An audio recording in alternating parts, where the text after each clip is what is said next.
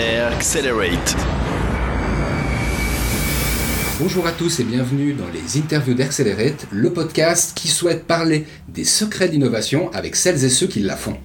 Le celles et ceux est particulièrement bien choisi comme expression aujourd'hui, car je suis accompagné et bien accompagné de Dominique Bourki en face de moi. Salut Dominique Bonjour Marco Et donc moi je suis Warco Brienza, c'est sous cet acronyme que vous me retrouvez sur Twitter et sur Facebook, également accelerate.com sur lequel vous retrouvez toutes les émissions précédentes. En attendant, aujourd'hui on veut parler du mass media au mass challenge pour une raison toute simple, c'est que c'est une histoire qui tient sur deux jambes, les deux jambes de Dominique Bourki, qui s'est en fait inventé deux fonctions, deux fonctions qu'elle s'est créées dans les sociétés qu'elle a soit cofondée, soit fondée. Alors on commence par la première, hein, puisque dès 2007, elle cofonde, donc à la fin de ses études en droit, c'est également une docteure en droit aérien, elle cofonde Swiss Mad Prod, quelque chose qui n'a à peu près rien à voir avec le domaine aérien et aéronautique, qui est en fait simplement du domaine de la production audiovisuelle, actif dans le PAF, le paysage audiovisuel français, c'est-à-dire qu'ils produisent euh, du contenu pour les chaînes et pour les émissions que vous connaissez. La dernière en date est un beau succès euh, qui s'est annoncé pour cette rentrée 2017, c'est Les Enfants de la télé, la fameuse émission avec Monsieur Ruquier, qui est désormais sur France 2 et euh, à qui on a confié la production éditoriale à des Suisses, des Suisses et des Français, de Swiss Prod et qui, en l'occurrence, bosse avec Endemol. Endemol, une autre société dont vous avez probablement entendu le nom et qui s'occupe de l'aspect plus technique. L'autre jambe, c'est en fait la jambe où elle conseille des entrepreneurs, alors des entrepreneurs soit actifs dans des PME, des self-made man, voire des personnes actives dans des startups, dans le cadre de la société cette fois qu'elle a fondée, qui s'appelle BFCC et qui la rend active entre Paris, Genève et Berlin. Attention parce que madame est également polyglotte, elle parle fort bien l'allemand, elle peut conseiller des personnes en lien avec l'expérience qu'elle a eue à travers son expérience d'entrepreneur à elle.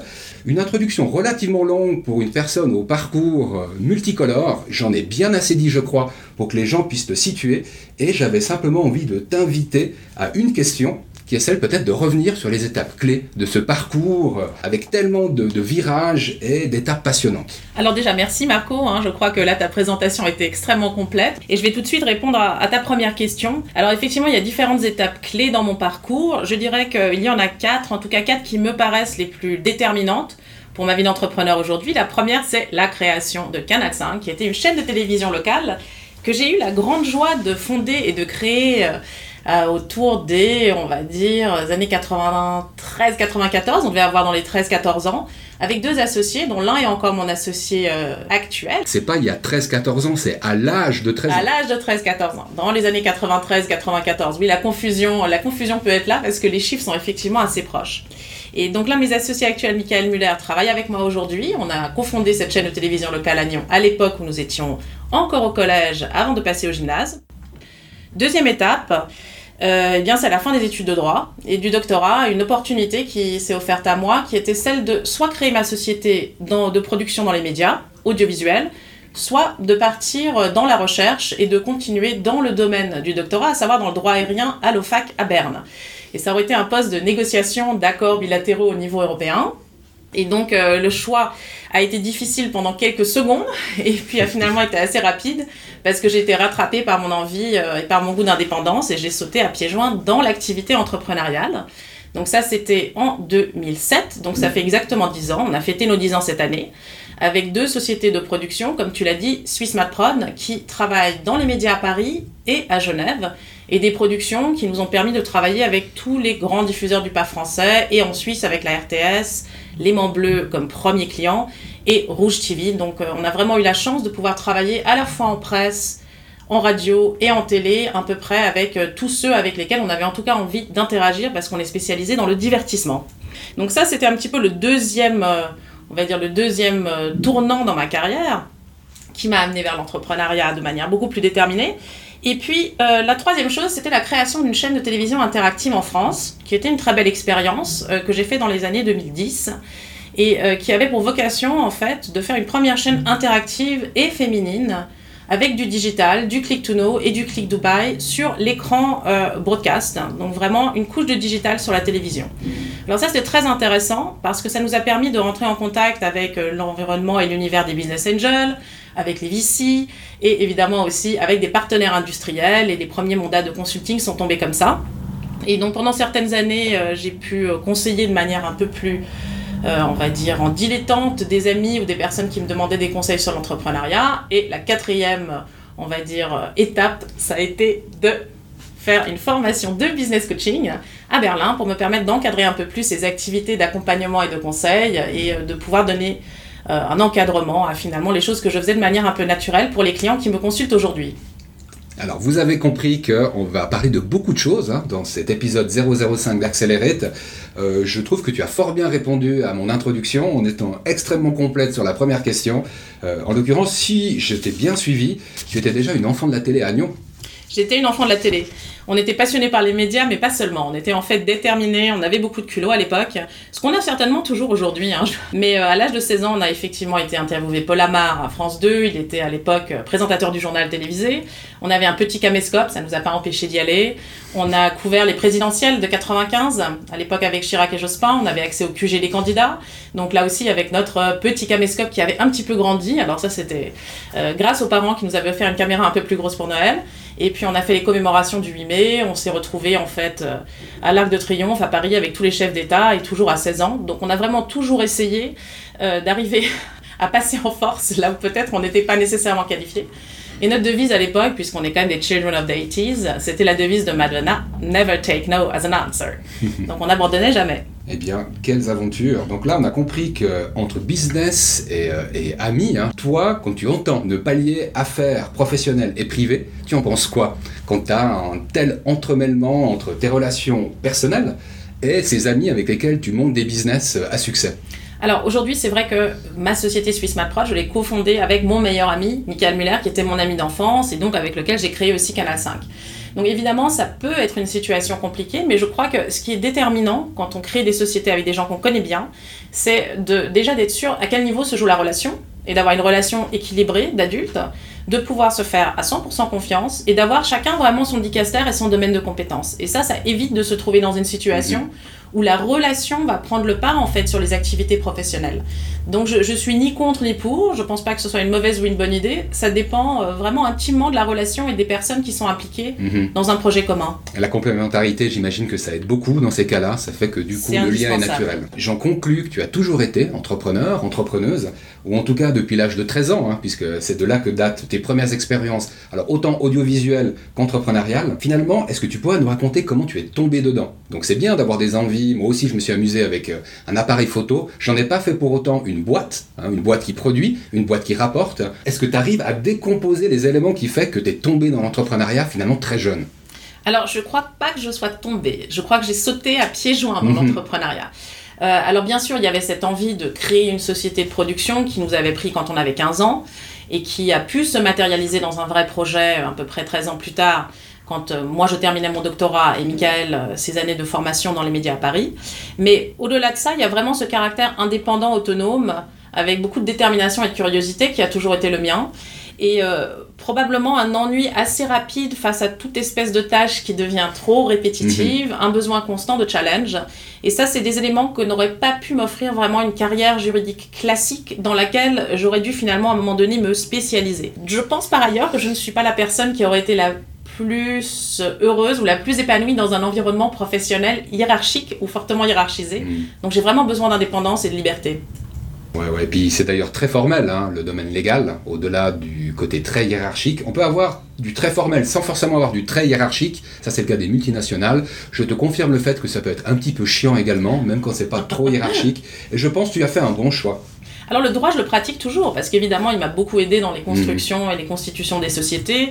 Aujourd'hui, je négocie les contrats euh, ben, de diffusion avec les diffuseurs, les différents contrats de travail, les refacturations en France, donc je suis quand même encore impliquée dans le légal, mais par contre, hands-on et sur un sujet qui m'intéresse, mhm. c'est-à-dire de manière pratique pour ma propre entreprise. Très bien.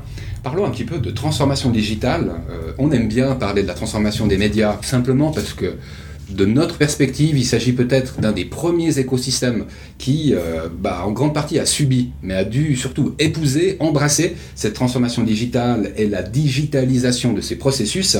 Euh, on a eu l'occasion d'ailleurs de faire un Ipsales spécial euh, Médias du futur ou Futur des médias, où on a pu aborder avec Michael Dehenef, qui était l'invité, un expert hein, du domaine de la transformation digitale avec beaucoup d'expérience dans l'audiovisuel européen, pas seulement français, et qui abordait le côté exclusif de l'information, ce côté exclusif qui a disparu hein, avec euh, l'avènement du replay ou euh, bah, des solutions comme Netflix.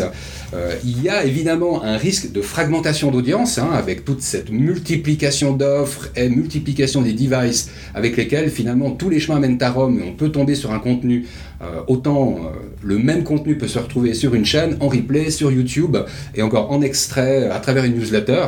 Et en fait, une des questions que j'avais, c'est qu'est-ce que peut véritablement apporter la transformation digitale en sachant qu'avec tous les exemples que je viens de prendre, c'est plutôt de la fragmentation euh, que je viens d'évoquer et la fragmentation, c'est jamais bon pour la publicité. Alors, fragmentation, oui et non. Hein. Je vais répondre à tes questions euh, dans le désordre, mais la première, en fait, le premier élément de réponse qui me vient à l'esprit, c'est que euh, finalement, le digital, c'est plus une nouveauté. On en parle beaucoup, mais il est déjà intégré complètement dans les process et aussi dans les médias traditionnels. Essentiellement, c'est un nouveau moyen de consommer le média traditionnel. Et pour te donner un exemple, et aussi pour revenir un peu sur cette histoire de fragmentation au nom de l'audience, sur notre euh, émission qu'on produit en hebdomadaire sur RTL, qui s'appelle On fait, on refait la télé, avec mon associé Eric Dussard en commande, euh, on a réussi à faire une émission qui a trois vies. La première vie, eh ben, c'est évidemment euh, via les ondes, donc c'est l'émission enregistrée avec son public. Mhm. La deuxième vie, c'est le replay, donc on arrive sur le digital. Et la troisième vie, en fait, finalement, c'est ce qu'on a réussi à faire, nous, en créant des vidéos, qui sont des vidéos autour de l'émission, qu'on va euh, lancer sur les réseaux sociaux à un certain moment donné pour créer de l'audience et créer du buzz autour de cette émission de radio. Donc on assiste plutôt qu'à une fragmentation de l'audience, pour nous en tout cas une consolidation de l'audience, mhm. parce qu'on se sert des différents médias et de la digitalisation justement pour ramener de l'audience et de la notoriété de mhm. marque vers le canal premium ou vers le, canal traditionnel. Mhm. Donc il n'y a pas absolument à ce niveau-là nécessairement, selon comment on se sert euh, du, digital, une fragmentation. Il y a aussi une forte complémentarité encore entre les deux médias. Complémentarité pourquoi? Le digital permet encore aujourd'hui d'avoir une vraie interface de liberté dans le mode d'expression. Euh, pour ce qui est de la France, par exemple, c'est un pays quand même qui reste très réglementé, donc le CSA a énormément de normes en ce qui concerne la publicité, euh, le fait de pouvoir ou non parler, montrer de l'alcool, les cigarettes, les droits, les déclarations de droits, et le digital Internet est encore peu réglementé. Ce qui permet de s'affranchir de tout un, ensemble de normes ou de tout un ensemble de restrictions pour aller vraiment dans la création et la créativité. Et en ce sens-là, c'est aussi complémentaire. Il y a encore ce côté vraiment radio libre du début des années 80, où on pouvait s'exprimer sans avoir toutes les contraintes classiques, aussi classiques de la production. Parce que c'est vrai qu'aujourd'hui, si vous voulez passer sur la radio ou la télévision, il faut trouver un producteur, il faut lui pitcher le projet, il va forcément le modifier en fonction de l'audience. Ensuite, ça doit passer auprès de la chaîne. Donc, votre idée créative va se retrouver relativement transformée quand elle va être, euh, on va dire, présentée ou diffusée euh, à son consommateur final. Et il y a vraiment encore cette liberté-là. Donc, il y a la complémentarité, l'espace de création, euh, on va dire, plus libre. Et la consommation en fait des contenus qui est assez différente aussi maintenant que le digital est là. On constate que la consommation digitale, c'est une consommation qui est très personnelle, elle est individualiste. Vous allez décider à un moment donné de regarder ceci ou cela en replay. Euh, la télévision, c'est un moment fédérateur qui arrive encore à faire en sorte qu'à un instant T, vous avez une audience assez considérable qui se retrouve devant une émission donnée pour la commenter via les réseaux sociaux ou pour faire partie d'une grande famille de la télévision et pour créer un momentum. Et là aussi, il y a encore une différence et une vraie complémentarité. Tu sais, je trouve très intéressant parce que je me souviens de l'interview que j'ai eu l'occasion d'avoir avec Michael de NF. J'ai l'impression qu'en fait, il y a deux points de vue complémentaires avec euh, ce point de vue que tu viens d'ajouter. Il était beaucoup euh, question de diffusion lors euh, de l'échange que j'ai eu avec, avec Michael. Et effectivement, cette fragmentation, elle était problématique, tu sais, quand il s'agit de valoriser, par exemple, une audience de la TV, euh, qui n'est pas forcément la même, encore que, hein, ça se discute, de celle qui passe par Internet, quand je t'entends, qui est peut-être plus un point de vue qui vient de la production, hein, de, de l'émission d'un message. Ce que je trouve intéressant, c'est que je comprends qu'on peut autant augmenter euh, la quantité de personnes qui nous regardent simplement en multipliant les canaux, voire fidéliser. C'est-à-dire qu'à un moment donné, la personne qui a regardé et qui ensuite a envie de se faire un replay ou euh, voilà, de revivre les meilleurs moments, bah, c'est une personne qui revient chez vous plutôt que chez quelqu'un d'autre. On peut autant gagner en quantité d'audience qu'en qualité d'audience et c'est clairement l'audience au final qui est valorisée à travers la publicité. Donc très intéressant d'avoir peut-être ces deux points de vue qui se, qui se complètent. Après, ce qui se passe aussi, c'est qu'on assiste euh, au niveau du digital à quelque chose qui est aussi nouveau pour les médias traditionnels, c'est qu'il y a des vraies antennes de digital qui commencent à apparaître dans les médias classiques. Vous les avez sur euh, RTL.fr, vous avez euh, ça sur TF1, enfin tu as ça sur TF1, tu as ça sur euh, RTL.fr, donc c'est des choses que tu vas retrouver aussi sur l'Express par exemple, qui est quand même un média magazine avec des contenus sérieux. Et sur le digital, toute la partie digitale de ces sites-là a été développée de manière à cibler une audience de 15-24, mmh. avec une écriture qui est faite pour cette audience-là et des informations de cette audience-là. Donc tu vas te retrouver sur l'Express avec sur la partie digitale des informations sur une émission comme Touche pas à mon poste. Mmh. Donc il y a aussi cette idée de dire ciblage devient possible grâce, grâce au digital. Et un ciblage plus précis aussi pour des médias traditionnels qui peuvent aller chercher une audience là où elle n'est pas forcément native. Merci à toi Dominique. Sur ce dernier commentaire média, avant de passer peut-être à l'autre jambe, hein, parce qu'on pourrait parler, je pense, facilement de l'aspect média pendant 30 minutes, mais on en a deux au moins à couvrir ensemble. Le deuxième est peut-être davantage lié à ton aspect... Euh, euh, de coach hein, en lien avec l'entrepreneuriat et euh, bah, ton expérience d'entrepreneur que tu arrives à traduire euh, auprès d'autres entrepreneurs, soit actifs dans des grosses boîtes, soit pour des startups. Et puis je vais peut-être commencer par une question de terminologie parce que moi j'entends assez souvent finalement les termes mentor, mentoring, coach, coaching ou consultant consulting cités soit pour l'un soit pour l'autre. Je me demandais la différence que toi tu fais entre du coaching, du consulting, voire du mentoring. Je sais que tu fais du mentoring pour Math Challenge, je sais que tu fais du coaching, et je sais que tu fais également du consulting. Donc explique-nous la différence, s'il te plaît. Alors avec plaisir. Écoute Marco, la chose est simple. On va commencer par la définition qui est peut-être euh, la plus évidente, c'est celle du consultant. En fait, le consultant, c'est quelqu'un qui va te fournir des solutions à un certain nombre de problèmes d'ordre opérationnel ou stratégique. Donc il va te dire comment faire les choses, il va t'encadrer pour que tu puisses toi-même trouver des solutions et te les donner. Le coach, c'est un peu plus, on va dire, un peu plus personnel comme travail. On travaille sur les défis, on essaye de travailler avec les ressources, de permettre à chacun de développer des ressources, des talents, de devenir une meilleure version de soi-même et de se développer d'un point de vue à la fois personnel et professionnel. Donc il y a vraiment au cœur de la relation de coaching la relation avec le coaching. Et c'est une relation qui se fait sur la durée avec euh, des outils, une méthodologie. Euh, on va dire, des, guidelines euh, qui nous sont plus ou moins imposés par différents organismes de régulation, même si on n'a pas encore une charte commune en Europe aujourd'hui, mais qui permettent quand même d'avoir une vision globale de ce métier-là. Le mentoring, c'est encore tout autre chose. Le mentoring, finalement, c'est une relation de seniorité entre une personne qui va avoir certaines compétences dans un domaine où le menti a envie de se développer. Et ça va être une relation qui est basée sur un échange libre avec quelqu'un qui va pouvoir t'apporter à un moment donné quelque chose dans ton développement de carrière, mais sans qu'il y ait nécessairement un développement personnel à la clé, euh, un travail sur tes propres ressources, sur ta stratégie personnelle, qui va te permettre de te positionner euh, sur un plan plus global. Mm-hmm. Donc le mentoring, c'est une relation plutôt de courte durée et cette seniorité, elle peut se faire soit avec un senior dans l'entreprise, mais aussi avec un junior dans l'entreprise, comme le reverse mentoring, où tu peux avoir quelqu'un de plus junior qui va apprendre à quelqu'un de senior euh, comment se servir de, médias sociaux ou à interagir avec, euh, avec une génération qui serait, qui serait un peu plus jeune. Mhm. Si j'ose une, catégorisation, hein, je sais que c'est toujours difficile comme exercice, est-ce qu'on pourrait dire que le consulting, c'est à l'échelle d'une organisation et que le coaching slash mentoring, donc c'est deux choses séparées mais qu'elles sont à l'échelle d'une personne. La différence encore qu'on peut faire peut-être entre coaching et mentoring, c'est que le mentoring c'est de toute façon au niveau professionnel et que le coaching, on va dire que la limite entre personnel et professionnel a moins de sens. Alors c'est parfait Marco, je crois que tu as ah, parfaitement, parfaitement bien résumé la chose. Mais c'est vrai que le mentoring est une relation qui n'est pas un métier en tant que soi, c'est pas une relation professionnelle. Donc on est plus dans des conseils ponctuels et dans une aide au développement ou au suivi du projet de la personne qu'on accompagne, plutôt que dans un vrai développement de ses ressources et euh, développement de sa personnalité. Mais mhm. effectivement, tu as parfaitement bien résumé ça, mieux que moi d'ailleurs, donc je te propose de reprendre BFCC et ses activités. Non, c'est pas vrai, parce que j'allais justement te dire comment toi tu l'as résumé, et je trouve qu'il y a autant du coaching que du mentoring dans cette, dans cette phrase. C'est la signature de BFCC que j'ai trouvé simplement sur le site bfcc.ch, devenir l'entrepreneur de sa vie. Voilà, alors ça, je trouve que c'est méchamment bien résumé. Tu sais, en off, je te disais, à mon sens, c'est l'étape zéro. C'est l'étape zéro qui permet bah, soit d'avoir une vie plus heureuse, soit de développer sa vie professionnelle de telle manière à ce qu'elle un, elle corresponde à nos valeurs, et deux, euh, qu'il y ait du succès au bout de ce chemin. Résume-je bien? Alors c'est absolument ça. Non, écoute, c'est exactement ça. Devenir l'entrepreneur de sa vie, c'est finalement développer son propre esprit entrepreneurial. C'est être capable à un moment donné de prendre sa vie en main et de faire ses propres choix. Alors dans un temps ou dans une époque aujourd'hui où il y a une incertitude qui est présente pour tout le monde, hein, que ce soit dans sa vie privée, dans sa vie professionnelle, pour les salariés comme pour les entrepreneurs, les cartes de lecture ou la grille de lecture ou les compétences ou le mindset qu'ont les entrepreneurs va permettre de, faire preuve de plus de flexibilité, de pouvoir gérer ses propres transitions et de se développer et de faire face aux différents challenges de la vie.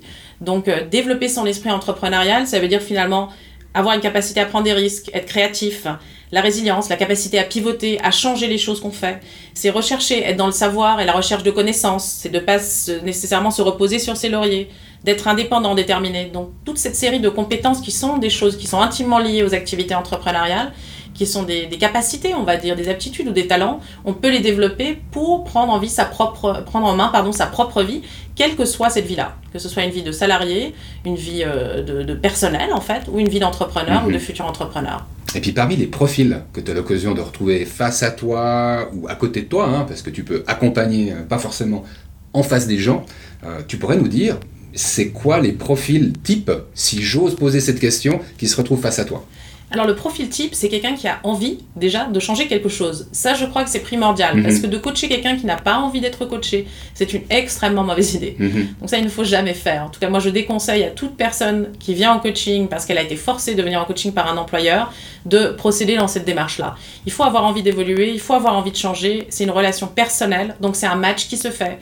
On est choisi par son coachee de la même manière qu'on va choisir son coachee, et c'est vraiment une relation de confiance et de sparring partner qui se met en place. Mhm. Mais essentiellement ce qu'il y a de commun entre toutes ces personnes-là, qu'elles soient intrapreneurs, qu'elles soient dans une vie privée, qu'elles soient euh, dans, un, moment de leur carrière professionnelle où elles ont envie de se développer, ou des entrepreneurs, elles ont envie de développer le potentiel entrepreneurial et devenir en fait un petit peu plus indépendantes face, aux aléas de la vie et, euh, aux différentes incertitudes auxquelles euh, elles doivent faire face. Et avant de se laisser, j'avais envie de passer à une partie, allez peut-être encore plus inspirante, ça je pense que c'est difficile, mais en tout cas de changer un petit peu d'angle au niveau de l'inspiration. Ceux qui nous suivent régulièrement savent que je veux parler de la quote, de la quote de l'invité. En l'occurrence, on a fortement hésité entre deux quotes hein, qui m'ont beaucoup parlé, et finalement on en a retenu une de Thomas Edison, que je vais te laisser lire.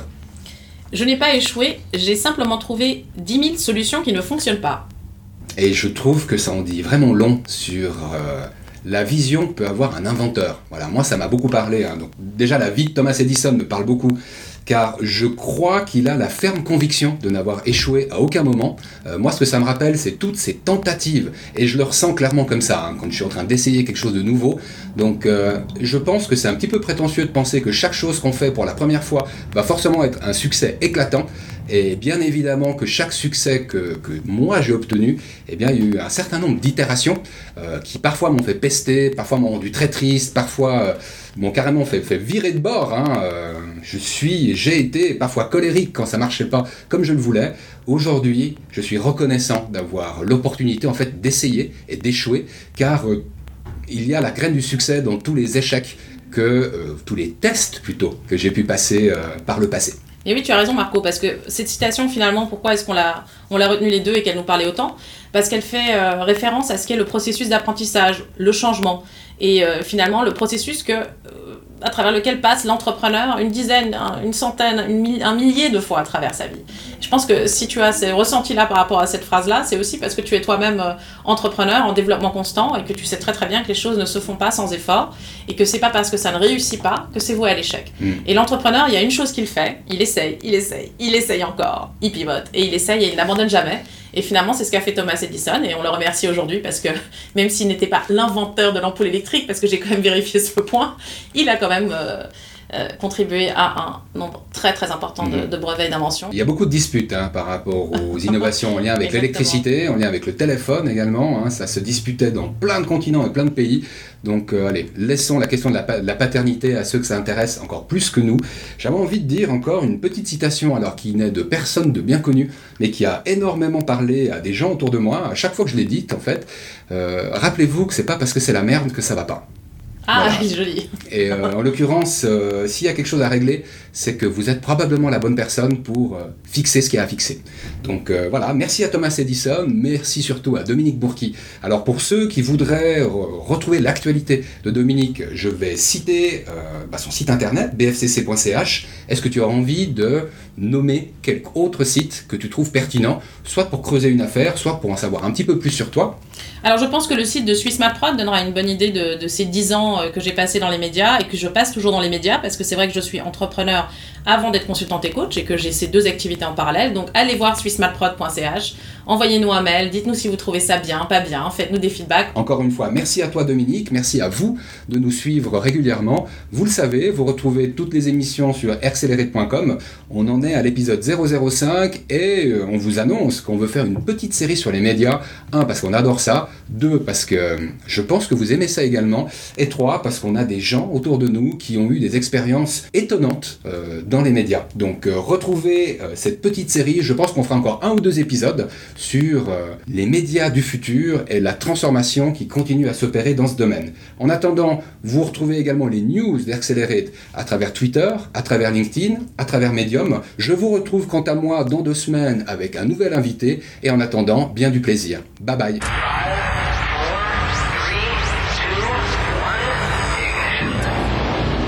Accelerate.